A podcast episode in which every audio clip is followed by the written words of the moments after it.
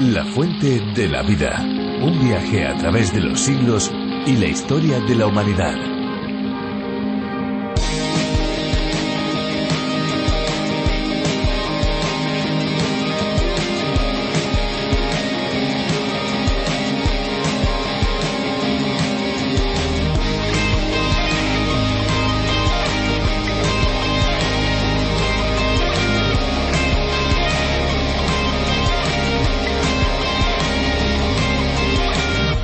Las manchas naranjas o marrones en la piscina generalmente tienen su origen por la presencia de óxido de metales en el agua. Estos metales suelen ser principalmente hierro, cobre y manganeso. Todos estos minerales se oxidan al entrar en contacto con el desinfectante usado en la piscina.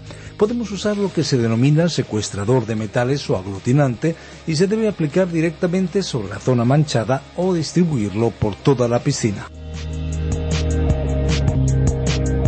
Estimados amigos, bienvenidos a La Fuente de la Vida, un espacio en el que aprendemos las enseñanzas que Dios nos ha dejado conocer, nos ha dado la posibilidad de conocer en su palabra, la Biblia. Les habla Esperanza Suárez. También les transmito mi más cordial saludo a todos ustedes que son la audiencia, son el objetivo de nuestro programa. Soy Fernando Díaz y con Esperanza Suárez estamos aquí con ustedes recorriendo la Biblia en este espacio donde se combinan curiosidades sobre el agua y la ecología, la música que no podría faltar y, como no, el plato principal, el meollo de nuestro programa que es descubrir el libro de los libros. La Fuente de la Vida es un espacio radiofónico cuyo nombre original es a través de la Biblia del teólogo John Vernon McGee. Un programa producido por Radio Transmundial y en España disfrutamos de esta versión traducida y adaptada por Virgilio Baglioni, teólogo y profesor de Biblia, uniéndonos así a los más de 80 países que disfrutan de este programa mundial internacional. Pues son más de 1.300 programas que recorreremos con ustedes durante cinco años en nuestra programación, aunque también, lógicamente, se pueden disfrutar ya en podcast.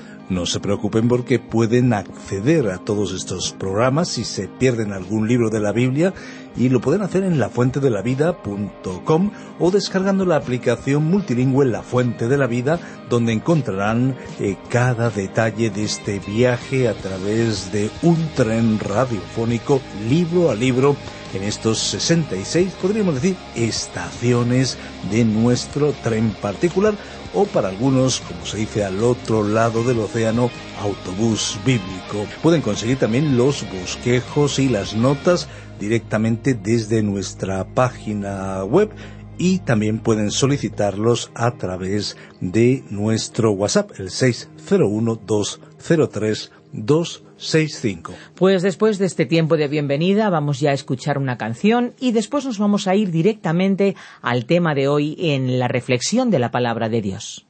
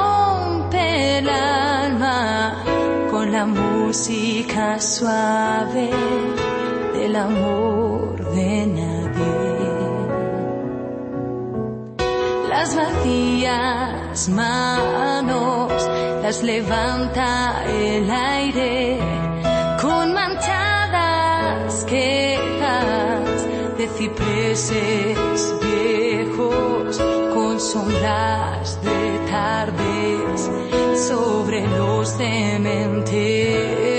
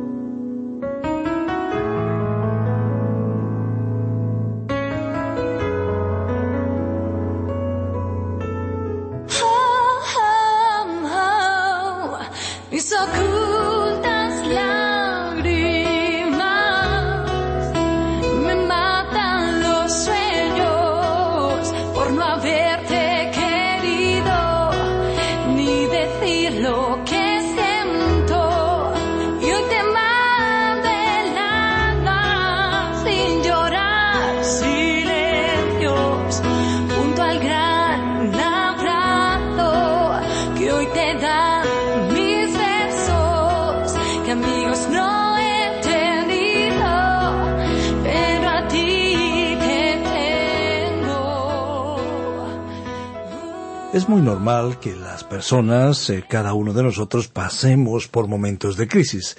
Es difícil encontrar a alguien que nunca haya tenido un periodo complicado en su vida, ¿verdad? Sean problemas económicos, familiares, de salud o de otros tipos, existen muchos desafíos a los que nos terminamos enfrentando antes o después. Situaciones que en ocasiones son capaces de trastornar completamente nuestro bienestar y hacernos sentir como que no hubiera salida. Así también se sintió el pueblo de Dios en otros tiempos, como cuando sus enemigos les derrotaban y les sometían a su poder. Dios, por otra parte, también les dio aliento y esperanza en esas situaciones adversas. Descubramos más de la respuesta de Dios a nuestras situaciones de crisis en el capítulo 4 del libro de Miqueas. Pueden consultar nuestra página web www.lafuentedelavida.com y, como no, comunicarse con nosotros al 601 20 32 65 a través de un mensaje de texto, mensaje de voz 601 203 265. Gracias también a aquellos que forman parte de este equipo que ayudan para que la fuente de la vida llegue a más personas. Comuníquense con nosotros 601-203-265. Escuchamos ya la reflexión de hoy. La fuente de la vida. Miqueas 4 versículos 6 al 13. Continuamos hoy, amigo oyente, nuestro viaje por el libro del profeta Miqueas. Volvemos a ese maravilloso capítulo cuatro y vamos a comenzar nuestro estudio a partir del versículo seis. Hemos podido apreciar en este capítulo cuatro que el tema ha cambiado, ha pasado de la oscuridad y las tinieblas de la noche a la luz diáfana del día. Se cruzarán una o dos nubes delante del sol en esta sección, pero en su mayor parte veremos que el tema que nos toca desarrollar es tan brillante como la luz del mediodía. Aquí tenemos una gran profecía acerca del reino milenario del Señor Jesucristo, y el cuadro que se nos presenta describe el día cuando Dios cumplirá su promesa en que todos los hijos de Israel regresarán a la tierra prometida. El profeta Miqueas presentó esto de una manera muy clara en la sección que comienza en el versículo seis, y hasta este punto habíamos llegado en nuestro programa anterior. Veamos entonces este versículo seis del capítulo cuatro, donde Miqueas escribió En aquel día, dice el Señor, juntaré la que cojea, y recogeré la descarriada, y a la que afligí. Iremos analizando este versículo por partes. Veamos. En aquel día, aquí volvemos a encontrar este término que hace referencia a los llamados postreros días. El día del Señor, que está relacionado con el reino milenario de Jesucristo. Cuando estudiábamos el libro del profeta Oseas, vimos esa expresión. Todos los llamados profetas mayores también utilizaron ese término el día del Señor. Esta es una expresión específica de un tiempo que comenzará con la llegada de la gran tribulación. Leamos una vez más el versículo seis. En aquel día dice el Señor, juntaré la que cojea. Ahora, ¿a quién se refirió Dios cuando describió a la que cojea? Dios está hablando de la nación de Israel. Y continúa el versículo seis, y recogeré la descarriada y a la que afligí. Dios manifestó claramente que fue Él que la afligió. Parecería como si Dios tomara la responsabilidad de todo lo que ocurrió a la nación de Israel. En una ocasión el doctor Maggi mantuvo una conversación con un judío delante del famoso Hotel Rey David en Jerusalén. Este hombre había escapado de la muerte bajo la persecución nazi, aunque le había tocado estar preso en un campo de concentración. Este hombre le comentó al doctor Maggi que después de esa horrenda experiencia de tanto sufrimiento, agonía y dolor, él se había convertido en un ateo. En su conversación este judío preguntó ¿Dónde estaba nuestro Dios? ¿Por qué no nos ayudó durante ese tiempo de extrema dificultad? ¿Por qué no nos libró? El doctor Magui le respondió Bueno, la verdad es que creo que él estaba allí presente. Probablemente usted le echaría la culpa a Dios por lo que le sucedió. Le respondió Por cierto que lo hago. Si existiera un Dios, él tendría que haber respondido. Y el doctor Magui le dijo No, señor, el pueblo judío ha tenido la oportunidad de conocer a Dios y de obedecerle a Él mucho antes que todo el resto de la humanidad. Cuando la nación judía tuvo el conocimiento del Dios vivo y verdadero, mis antepasados eran paganos. Había tribus en Alemania, había tribus en Escocia y en otros lugares del planeta. Eran ignorantes paganos cuando ustedes ya tenían la luz. Finalmente algunos de su pueblo llevaron la luz a nuestro pueblo, por lo cual estamos muy agradecidos. El doctor Maggi continuó pero Dios fue muy claro en sus escritos, sus propios libros hebreos, al decir que cuando se tiene el conocimiento del verdadero y único Dios, no se le puede dar la espalda y apartarse de él sin recibir el castigo correspondiente. Si usted lee los escritos de su pueblo, no sólo puede echarle la culpa a Dios por todas las aflicciones que han pasado, porque Dios todavía no ha terminado con su plan para la nación. Dios tiene el propósito de reunirlos otra vez, y para entonces ustedes ya habrán aprendido la lección que este es el universo de Dios y no se puede rechazar el conocimiento que Él mismo les ha dado sin sufrir su juicio. Esa es también la situación de muchas naciones en el presente. Una triste realidad que nos alarma es la ignorancia de la palabra de Dios en la actualidad de muchos que se denominan cristianos. Pero no solo es la ignorancia, sino también la indiferencia hacia la palabra de Dios, otras de las características de nuestros tiempos. Se ridiculiza o se ironiza sobre temas que tengan relación con la fe cristiana, pero se respetan creencias y prácticas muy exóticas por ser más progresistas o simplemente porque están de moda. Dios dijo Yo os he afligido. Dios abiertamente declaró ser el autor de las aflicciones de los israelitas. Él no tiene por qué dar explicaciones o justificar sus hechos o manera de obrar. Si Él así lo declaró, Vamos a creerle, pero también eso debería servir de advertencia para nosotros y nuestras naciones. Dios continuó en el versículo siete de este capítulo cuatro de Miqueas diciendo y pondré a la coja como remanente.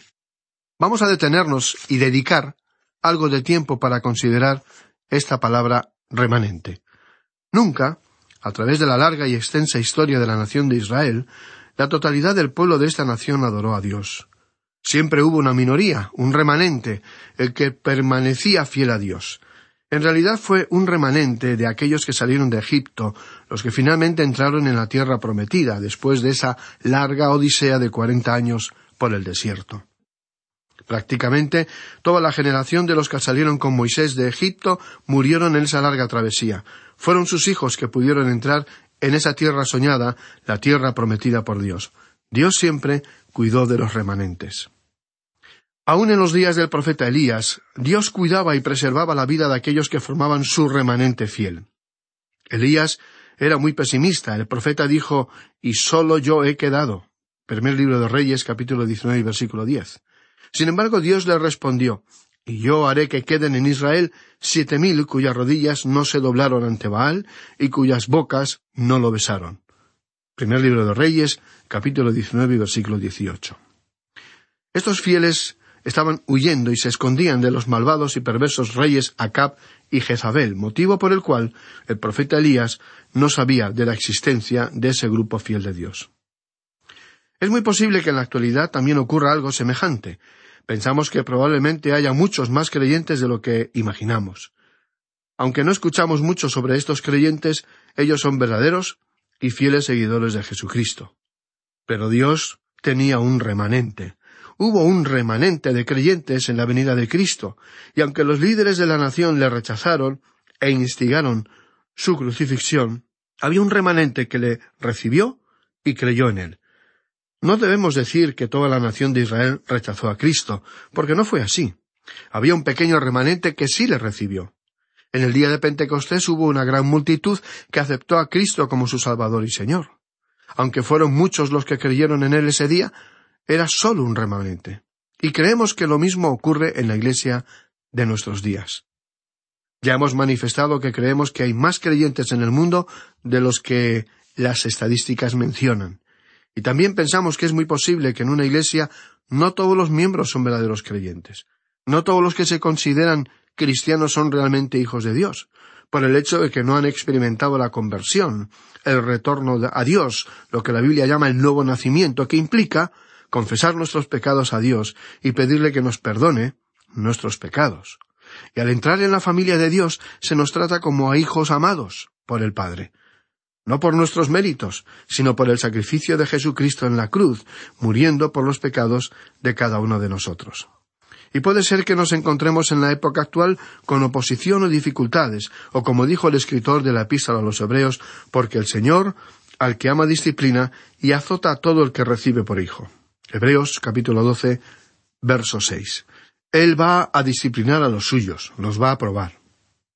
Por ejemplo, si usted tiene en su casa algún objeto de metal y quiere comprobar si realmente es un metal valioso, como es el oro, lo que hará es someterlo a un examen por un experto en la materia.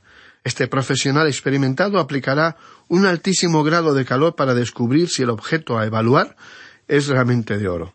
El resultado de ese examen determinará el valor de esa pieza. Amigo oyente, Dios hace eso mismo con sus hijos, con todos aquellos que son suyos. Nos permite vivir experiencias y pruebas fuertes y duras para determinar si nuestra fe es auténtica y nuestro compromiso con Él es genuino.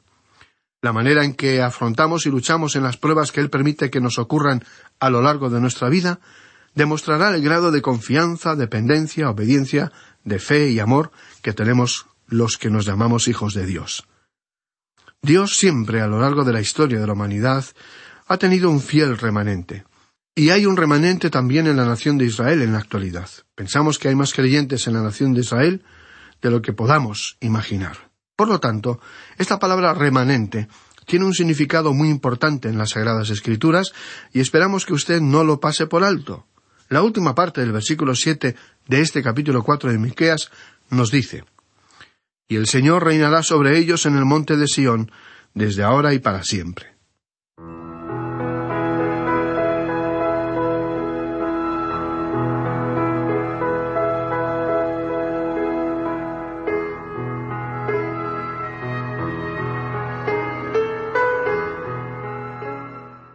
En los días del profeta Miqueas, Dios dijo que de los afligidos él formaría un remanente. Él los reunirá y hará de ellos una nación fuerte. Eso no ha sucedido aún. Como podemos apreciar, esta profecía todavía no se ha cumplido. Continuamos ahora en el versículo ocho de este capítulo cuatro de Miqueas, donde dice Y tú, oh torre del rebaño, fortaleza de la hija de Sión, hasta ti vendrá el señorío primero, el reino de la hija de Jerusalén. Y tú, oh torre del rebaño, fortaleza de la hija de Sión. Probablemente Dios se dirigió a todo el pueblo informándole que el dominio que tuvo bajo el reinado del rey David y de su hijo, el rey Salomón, sería restaurado, y que el grandioso reino del Mesías se haría realidad. Esto no ha ocurrido todavía. Ese reino todavía no ha llegado. El hecho que ellos se encuentran en esa tierra en la actualidad no se debe al cumplimiento de la profecía del reino. Ese reino llegará, pero será en un futuro bastante lejano, cuya fecha nadie puede predecir. Nosotros creemos que esta profecía es una profecía muy clara y específica. Ahora comienza una sección que titulamos El futuro cercano. Hemos llegado a un punto del relato en que podríamos decir que una nube pasa por delante del sol. Muchos estudiosos de la Biblia creen que los siguientes dos versículos se refieren a la cautividad del pueblo israelita en Babilonia. Leamos el versículo nueve y diez. Ahora, ¿por qué gritas tanto? ¿No hay rey en ti? ¿Pereció tu consejero que te ha tomado dolor como de mujer de parto? Duélete y gime, hija de Sión, como mujer que está de parto, porque ahora saldrás de la ciudad y morarás en el campo y llegarás hasta Babilonia. Allí serás librada, allí te redimirá el Señor de la mano de tus enemigos. Estos versículos son tan claros y específicos que creemos que se refieren a la cautividad babilónica que sufriría el reino del sur. Miqueas, el profeta, al dirigir sus comentarios a la hija de Sión, se refirió a Judá, el reino del sur. Pero lo que nos llama la atención es la terminología utilizada en la expresión te ha tomado dolor como mujer de parto. Los hombres no podemos hablar por experiencia propia. La mitad de la raza humana no sabe cómo son los dolores de parto. Solo las mujeres pueden experimentar ese tipo de dolor. Todo lo que los hombres podemos saber es por la experiencia que han vivido nuestras esposas, madres y hermanas y por lo que nos comentan los demás. Estos dolores, en un parto natural, son temibles, desgarradores y casi insoportables. Esa clase de dolor no se puede soportar por mucho tiempo. Tiene que ser puntual y temporal, no podrían durar para siempre. Dios ha presentado muchas ilustraciones, a través de su palabra, para hablar de los eventos futuros. Estos eventos históricos contienen un mensaje. Y Dios presentó su mensaje usando la historia, para que nosotros podamos captar el mensaje que Él quiere dejarnos. El cuadro que Miqueas nos describió es el hecho histórico en el cual el rey Nabucodonosor se apoderó de Jerusalén. En realidad, Tres veces sitió a la ciudad y finalmente, en la tercera ocasión, destruyó el área del templo, la arrasó y quemó, y no dejó piedra sobre piedra. La ciudad de Jerusalén quedó en completa ruina. El sufrimiento del pueblo de Judá se describió aquí como los dolores que sufre una mujer al estar de parto. Este tiempo debió ser un periodo breve, o la nación no hubiera podido continuar su existencia. Esa terrible circunstancia no podía prolongarse por mucho tiempo porque el pueblo no podría haberlo soportado. Sería demasiado angustioso, demasiado terrible. Por la misma razón, la tribulación tendrá que ser breve. El Señor Jesucristo expresó esta afirmación muy clara en el Evangelio según San Mateo capítulo cuatro y versículo veintidós, donde dijo Y si aquellos días no fuesen acortados, nadie será salvo. Nadie podría soportar tal agonía y dificultad por mucho tiempo porque ahora saldrás de la ciudad y morarás en el campo y llegarás hasta Babilonia. Cuando el rey Nabucodonosor conquistó Jerusalén, los habitantes de la ciudad que no fueron asesinados huyeron y trataron de vivir en los cercanos campos, pero con el tiempo también ellos serían capturados y llevados a Babilonia. El profeta Miqueas, al mencionar estos dos versículos, miró al futuro, más allá de esta cautividad de Israel, el reino del norte, por los asirios, y dirigió la mirada a la cautividad posterior que iba a sufrir Judá en Babilonia. Inmediatamente, sin embargo, Miqueas continuó profetizando la liberación. Allí serás librada. Allí te redimirá el Señor de la mano de tus enemigos. Y aunque ellos sufrirían cautividad en Babilonia, Dios les iba a liberar de esa situación. Por la historia sabemos que Dios los liberó de la mano de Ciro.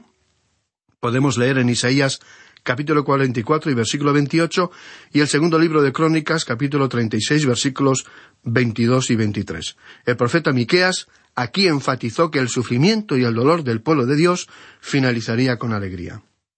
La siguiente sección se titula El futuro distante.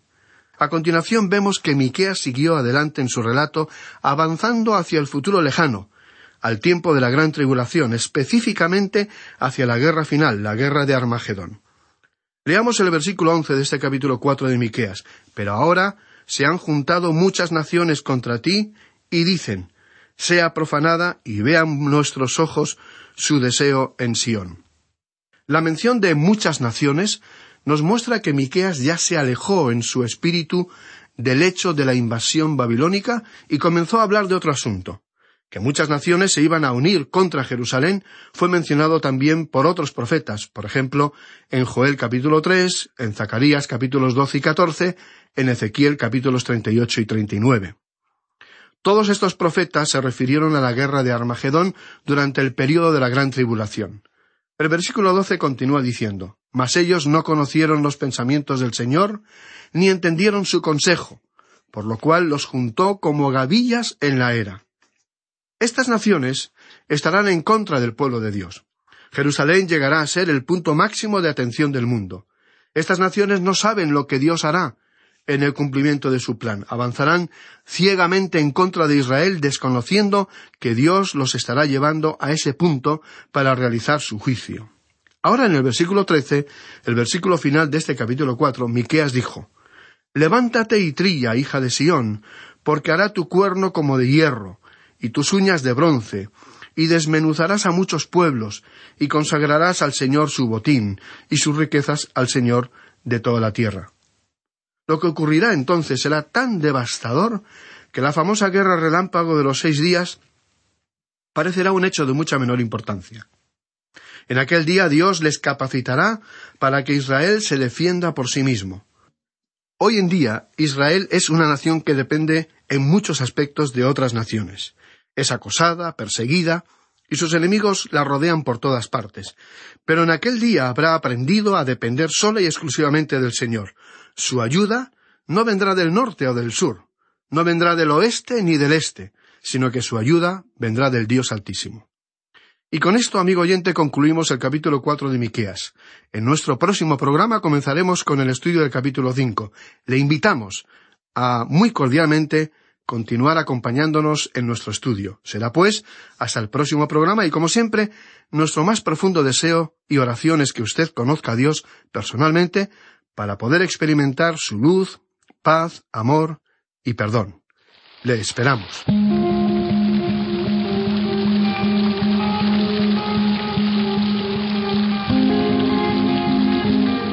Pues prácticamente hemos llegado al final de nuestro espacio por hoy, por supuesto porque tenemos por delante muchos espacios para disfrutar juntos de este viaje radiofónico por cada uno de los libros de la Biblia.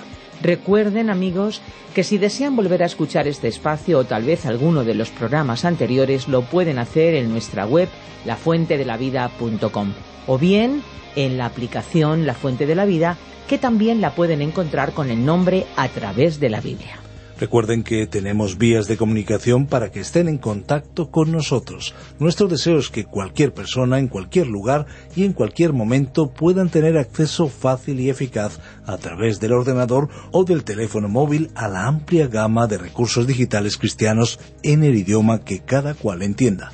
Es importante entender el idioma, desde luego, pero sobre todo nosotros queremos utilizar el idioma del corazón, ese que cualquier ser humano entiende. Así que muchas gracias por haber permanecido a nuestro lado. Y no se olviden de nuestros teléfonos. El WhatsApp es el 601 20 32 65 y el fijo el 91 422 0524. Recuerden que si llaman desde fuera de España deben pulsar el prefijo más 34. Y recuerden también nuestra dirección electrónica info arroba lafuentedelavida.com.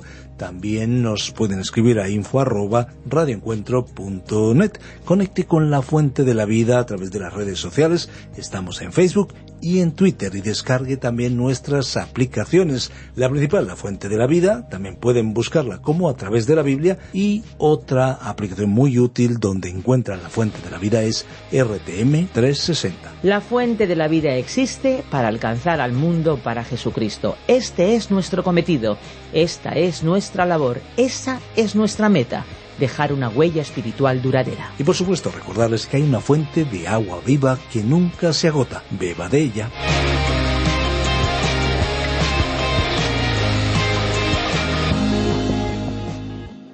Este ha sido un programa de Radio Transmundial producido por Radio Encuentro, Radio Cadena de Vida.